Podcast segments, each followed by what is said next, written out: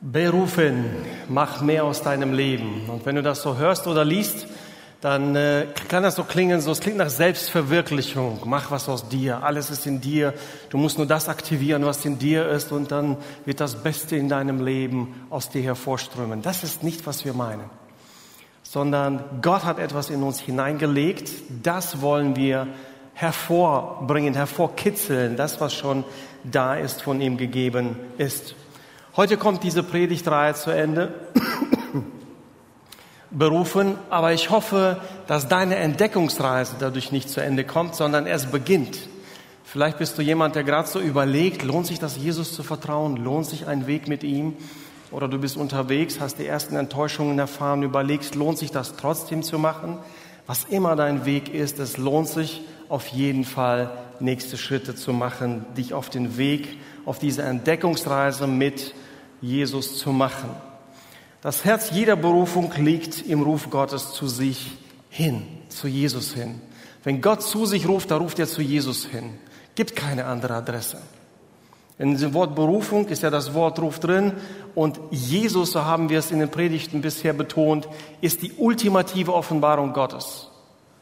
Das krasseste Bild von ihm, das es gibt.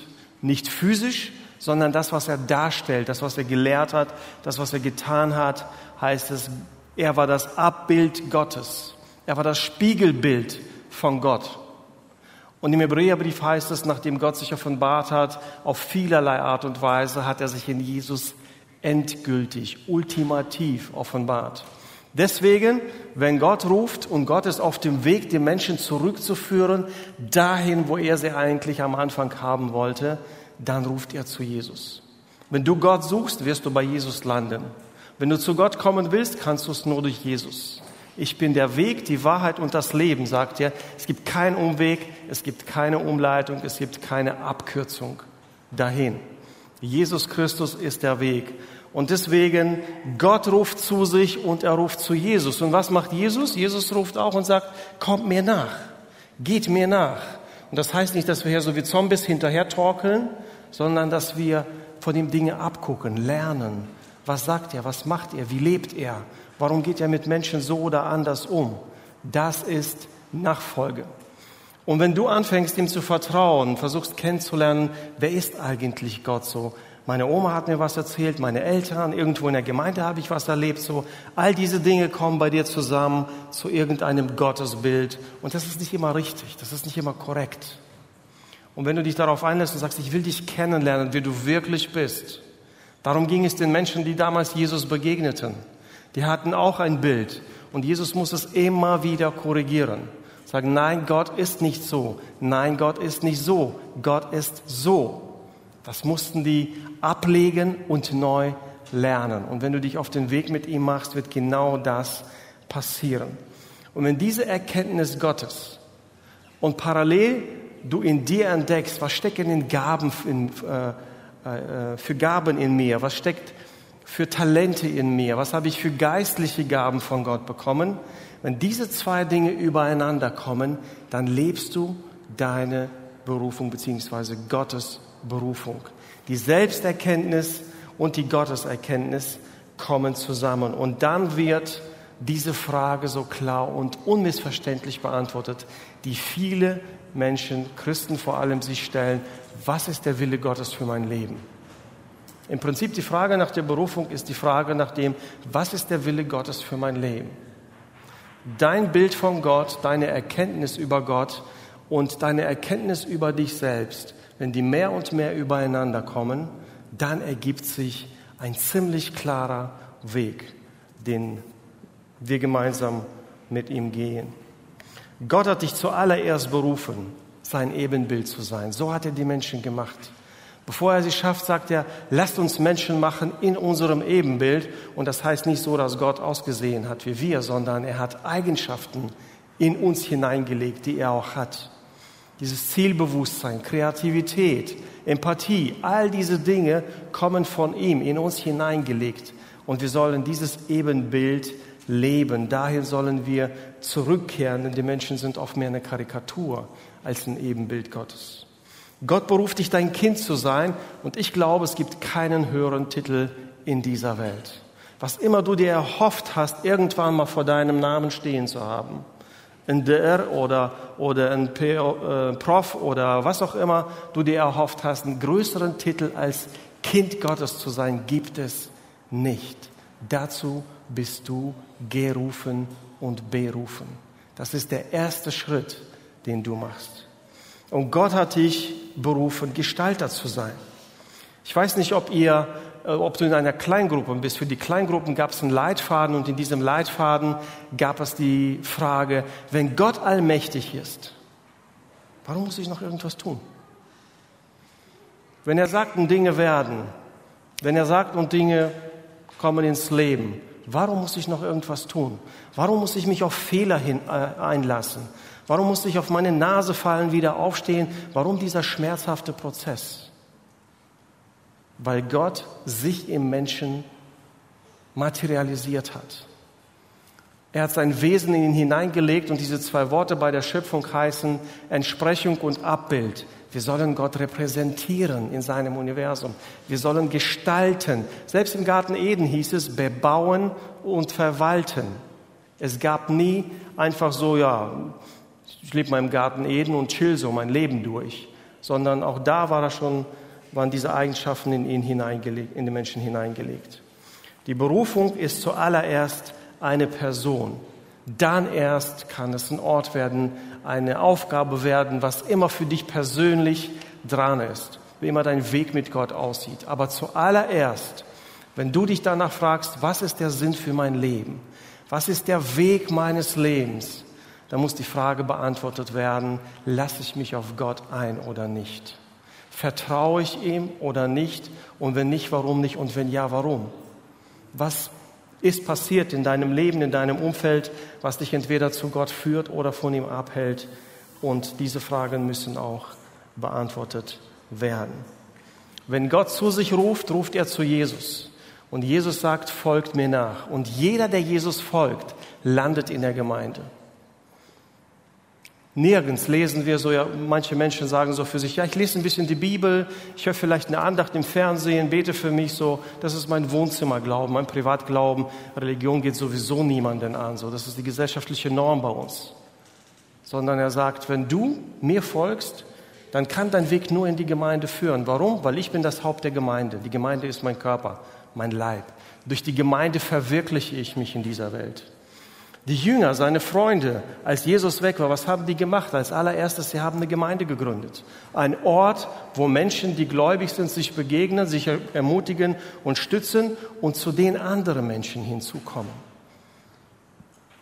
Wer Jesus folgt, kommt in die Gemeinde. Und der letzte Punkt in dieser Zusammenfassung dieser Reihe, das hat Viktor beim letzten Mal betont, es gibt eine Reihenfolge, die ganz wichtig ist und nicht missverstanden werden darf. Erst bist du jemand, dann tust du etwas. Es geht erst darum, wer du bist. Wenn du weißt, ich bin Ebenbild Gottes, ich bin ein Kind Gottes, ich bin ein Erbe, ich bin sein Jünger, sein Schüler. Und daraus, aus dieser Erkenntnis, diene ich ihm, diene ich Menschen, tue ich, was immer äh, er von mir möchte, wofür ich begabt bin. Und das ist für uns nicht einfach zu unterscheiden. Es gab eine weitere Frage oder eine Aufgabe in dem Leitfaden für die Kleingruppen in, die, in, in dieser Woche. Und zwar sollte jeder in der Gruppe ein positives Merkmal über sich sagen. Nicht etwas, ich kann, ich kann das und das, sondern ich bin. Und das ist echt schwer. Also erstmal hatten wir keine Ahnung, wahrscheinlich eine halbe Stunde brauchten wir, um mal rauszukommen und so ein bisschen zu greifen, worum es geht und wie man das auch unterscheidet.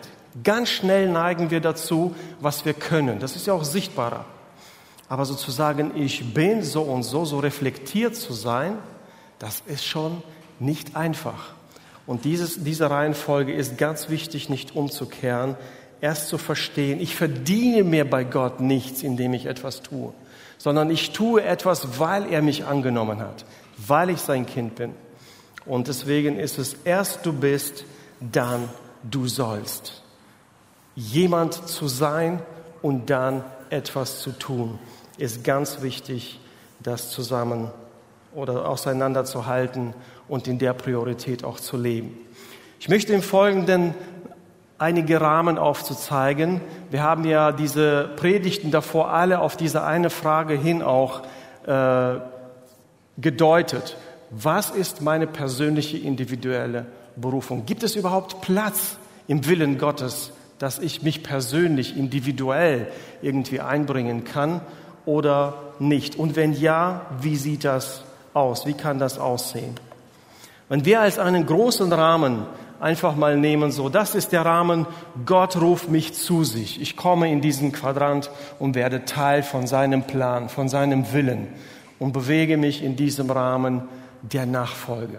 Da gibt es einen Zuruf. Alles, was du tust, tue zur Ehre Gottes. So einfach und so kompliziert wird alles in einem Satz zusammengefasst. Wenn du dich fragst, ich folge Jesus, was soll ich tun? Alles, was du tust, tust zu seiner Ehre. Deine Klassenarbeit, den Hof fegen, Geschirr einräumen, jemanden besuchen, was auch immer das ist. All die Dinge kannst du zu seiner Ehre tun. Das ist der erste Ruf an die Menschen. Kommt zu mir, ich werde euch wiederherstellen. Ich werde euch dort wieder einfügen, wo ihr eigentlich schon immer sein solltet, meiner Schöpfungsabsicht nach.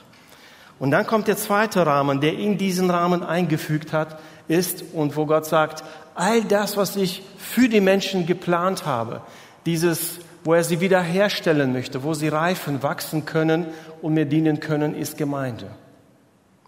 Und das ist ein Segen und eine Herausforderung zugleich.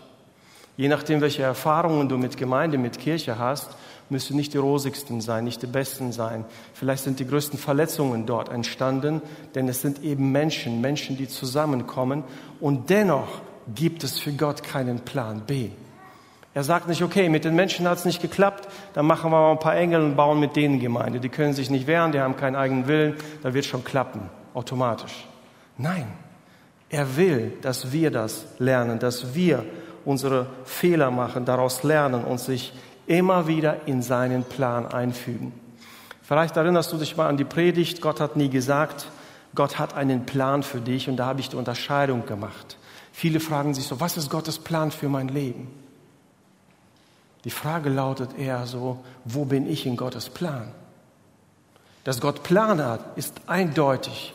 Aber bevor ich frage und ihn auf mich versuche zu münzen, was ist mein ganz individueller Beitrag, muss ich mich in seinen Plan einfügen und in diesem Plan anfangen zu leben. Nicht erst zu tun, sondern zu leben, zu lernen, zu leben.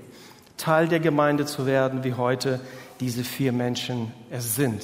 Und immer wieder. Und es ist eine Riesenfreude zu sehen, dass unsere Gemeinde zu einem Ort geworden ist oder ein Ort ist, wo Menschen zum Glauben finden, wo sie Gott begegnen. Gott ist abstrakt für die, für, für die meisten Menschen. Sie sehen, sie erkennen Gott erst dann, wenn sie Gott in die Menschen sehen, in dir und mir. Und deswegen ist das so wichtig, ähm, dass wir ein Zeugnis für ihn sind. Darüber werden wir ein bisschen später darüber reden.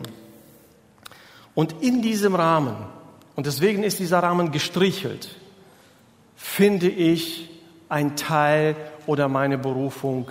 Das ist der Platz, wo ich meine Gaben, Fertigkeiten, Talente, geistliche Gaben, was immer meine Persönlichkeit, was immer mein Paket ausmacht, meine Kombi ausmacht, das bringe ich in der Gemeinde ein. Und dann kann es für manche entweder kann es einen Dienstbereich in der Gemeinde bedeuten, für manche kann es bedeuten, dass sie von der Gemeinde irgendwo anders hingesandt werden und es dort tun. Aber das ist erst nachrangig, nachdem ich gelernt habe, Jesus zu folgen, zu seiner Ehre zu leben und in seiner Gemeinde zu dienen, mich einfach zur Verfügung zu stellen, dienstbereit zu sein.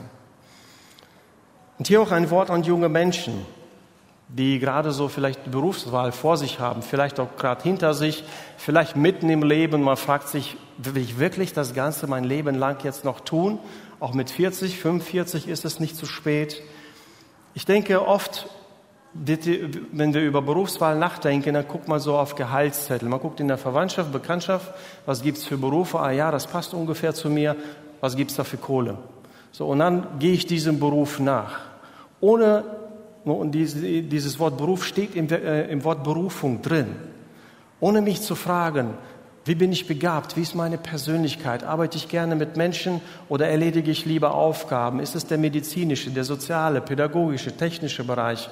So diese Fragen zu stellen, was, wie hat Gott mich gemacht? Was liegt mir?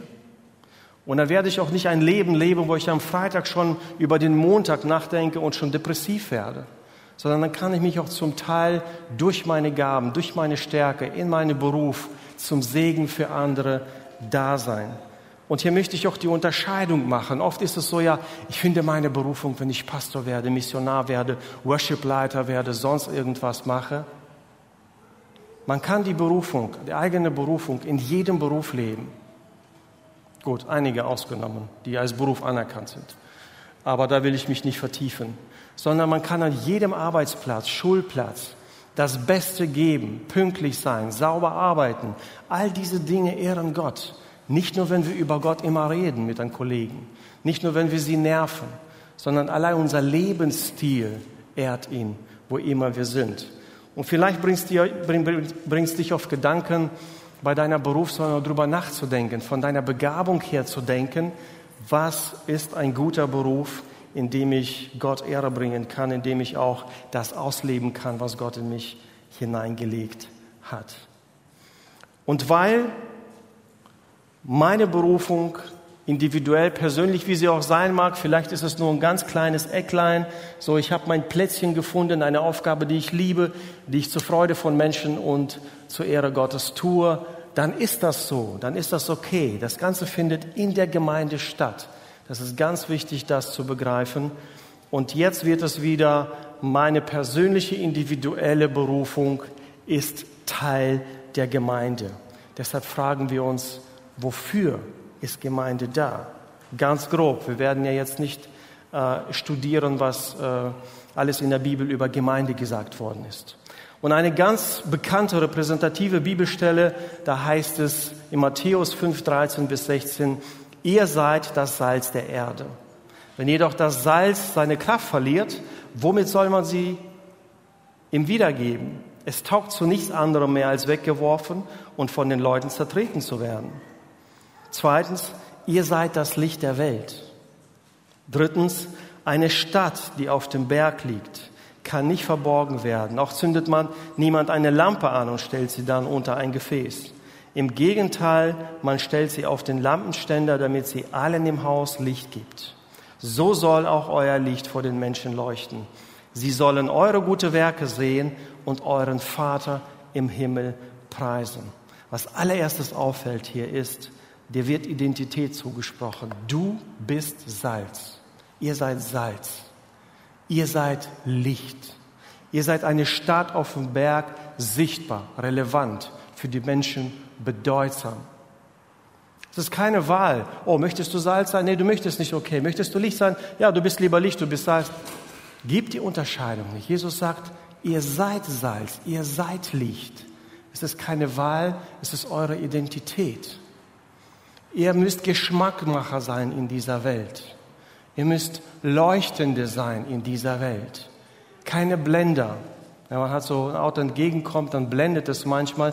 Wir blenden Leute nicht. Wir gehen denen nicht auf die Nerven. Wir sind nicht aufdringlich.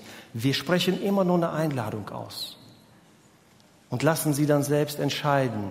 Wir sind keine Blender im Sinne von Heuchlern, sondern nur unser Leben ist das, was Leute auf Geschmack bringt nicht unsere Worte. Wenn die sehen, wie wir leben, dann kommen sie auf den Geschmack und wollen das auch. Und viele Menschen in dieser Gemeinde sind solche Geschmackmacher für andere Menschen. Sie sind Wegweiser, Leuchtende für andere Menschen in dieser Welt und können das aus dem eigenen Leben bezeugen. Ihr seid das Salz der Erde, ihr seid das Licht der Welt, eine Stadt auf dem Berg. Die Frage, die ganz einfachste Frage, wenn man das mal einfach runterbrechen kann, ist, wer würde uns, die evangelische Freikirche Siegburg, vermissen, wenn wir morgen nicht da wären? Das ist die Frage nach der Relevanz für die Umwelt. Wem bedeuten wir so viel, dass er sich am Montag es ihm auffallen wird, dass es die Kirche nicht mehr gibt? Das Bild macht es deutlich. Wenn wir gesellschaftsrelevant sind, wenn wir für die Menschen relevant sind, fällt es auf. Wenn wir nach innen gekehrt sind, nur darum bemüht sind, unseren Haufen hier glücklich und fröhlich zu halten, wird es niemandem auffallen. Vielleicht werden sich sogar einige freuen. Puh, jetzt haben wir den Parkplatz für uns alleine. Oder jetzt geht mir niemand mehr auf die Nerven von meinen Kollegen. Wir sind Salz und Licht der Welt. Wir sind ein Zeugnis. Die Gemeinde ist ein Zeugnis Gottes in dieser Welt.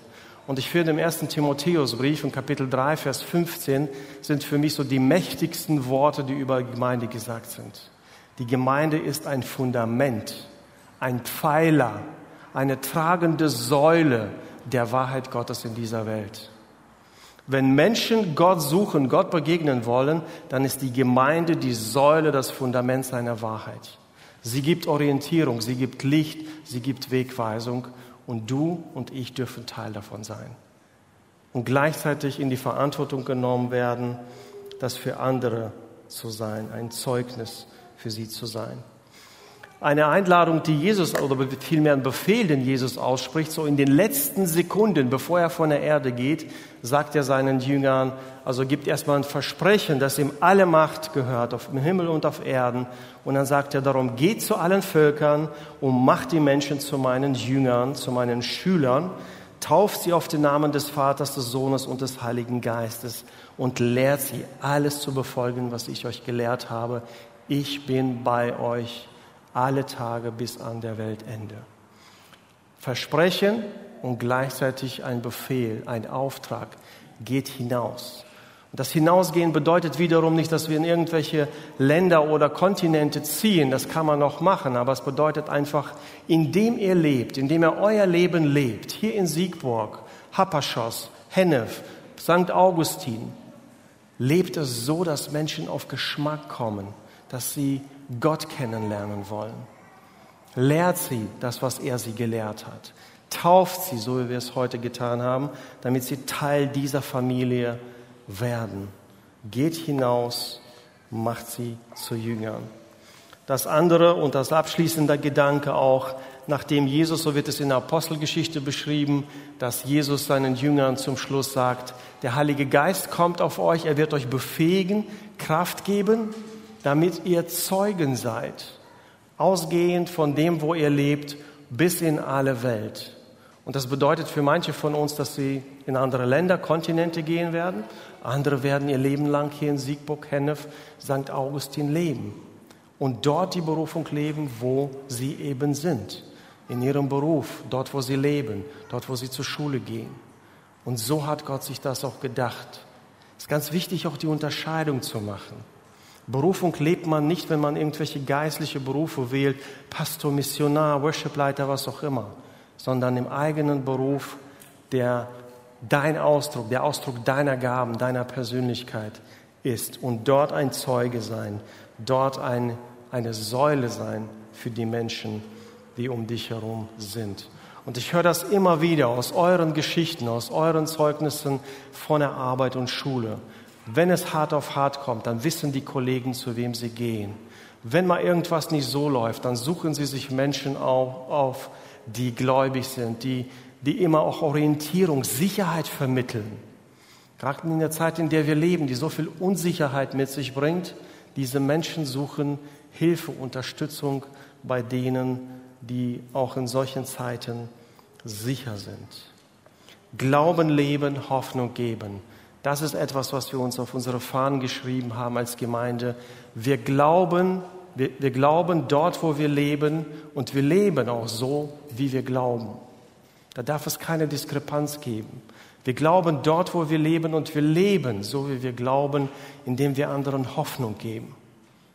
Nicht nur in Krisengebieten, nicht nur in Hochwassergebieten, sondern dort, wo wir eben sind. Denn jeder Mensch, wenn du ein bisschen Leuten Gehör schenkst, jeder Mensch hat viele Herausforderungen, ganz verschiedenster Art. Und deine Berufung ist es, wenn du selbst Hoffnung geschöpft hast, gib diese Hoffnung weiter. Schenk sie weiter an Menschen, die diese Hoffnung brauchen. Deine Berufung ist es, dich als Teil der Berufung der Gemeinde auch einzufügen und auch dort zu dienen. Du bist also berufen, du bist ein Zeugnis, das ist deine Identität. Du bist Licht, du bist Salz, du bist eine Stadt auf dem Berg, du bist Kind Gottes, du bist ein Erbe. Viele Aussagen finden wir im Neuen Testament, die dir Identität zusprechen. Was also kannst du als nächsten Schritt machen? Wenn du dich irgendwo an der Kreuzung wiederfindest, als noch nicht Gläubiger, als jemand, der gerade am Anfang ist, in der Mitte oder viele Jahre unterwegs. Reflektier dein Leben mit Gott oder auch dein Leben ohne Gott, je nachdem, wo du stehst. Warum ist es so, wie es ist? Aufgrund wovon ist es gekommen? Wenn du Antworten auf diese Fragen findest, wirst du auch wissen, was dein nächster Schritt ist. Wenn du verstehst, was dich vom Vertrauen von, äh, auf Jesus abhält, wenn du verstehst, warum du Jesus vertraust, diese Dinge werden deine nächsten Schritte bestärken, dich ermutigen. Und wenn du Gott in deinem Leben reflektierst, wo er ist, dann reflektierst du den auch nach außen. Und das Gleiche auch auf dich selbst bezogen. Je besser du dich kennst und dich fragst, was hat Gott eigentlich in mich hineingelegt? Die von uns, die älter sind, die wissen es vielleicht ein bisschen besser. Junge Menschen mit weniger Erfahrung, noch nicht so viel Erfahrung gemacht. Wir wissen aber wenigstens ein bisschen, so bin ich, so hat Gott mich begabt, so ist meine Persönlichkeit. Das liegt mir, das liegt mir nicht. Wenn ich das mache, brauche ich Ergänzung in dem und dem Bereich. Weiß ich ziemlich genau. Reflektiere dich selbst. Frag eben, was hat Gott in mich hineingelegt und was hat er auch nicht hineingelegt? Was muss ergänzt werden in dem? Und wenn du diese zwei Fragen in der nächsten Woche auf dem Blatt Papier einfach ein paar Antworten kritzelst und einfach drüber nachdenkst, da werden für dich die nächsten Schritte klar werden. Zum Schluss eine dreifache Einladung. Einmal, du kannst uns wieder eine einfache Message schicken dabei, ob es in der E-Mail ist oder eine WhatsApp ist oder wie auch immer. Und wir kommen auf dich zu, wenn du uns die Kontaktdaten und deinen Namen hinterlässt und kommen ins Gespräch und reden darüber. Helfen dir vielleicht auch zu reflektieren, warum dein Leben so ist, wie es ist. Was ist der nächste Schritt für dich? Das andere ist, wir haben T-Shirts gekauft, die uns erinnern. Jedes Mal, wenn ich dieses T-Shirt tragen werde, werde ich mich daran erinnern. Ich bin ein Berufener. Ich bin im Auftrag unterwegs. Auch das kannst du zu einem Selbstkostenpreis von 10 Euro gleich hier am Ausgang mitnehmen oder vorbestellen, wenn deine Größe nicht da ist. Und auch die Zettel, die letzten Sonntag auslagen, die liegen auch heute aus, wo du eintragen kannst. Ich bin der und der und mir liegen diese und diese Dinge. Und drittens, ich möchte gerne in diesem und diesem Bereich Erfahrungen sammeln. Einfach mal mitlaufen, einfach mal reinschauen und kennenlernen und die ersten Erfahrungen. Dazu laden wir dich ein, ganz praktisch auch durch das Testen. Denn Probieren geht bekanntlich über Studieren an vielen Stellen. Auch die ersten Schritte zu machen und entdecken, wo Gottes Berufung dich hinführt. Gottes Segen dir dabei.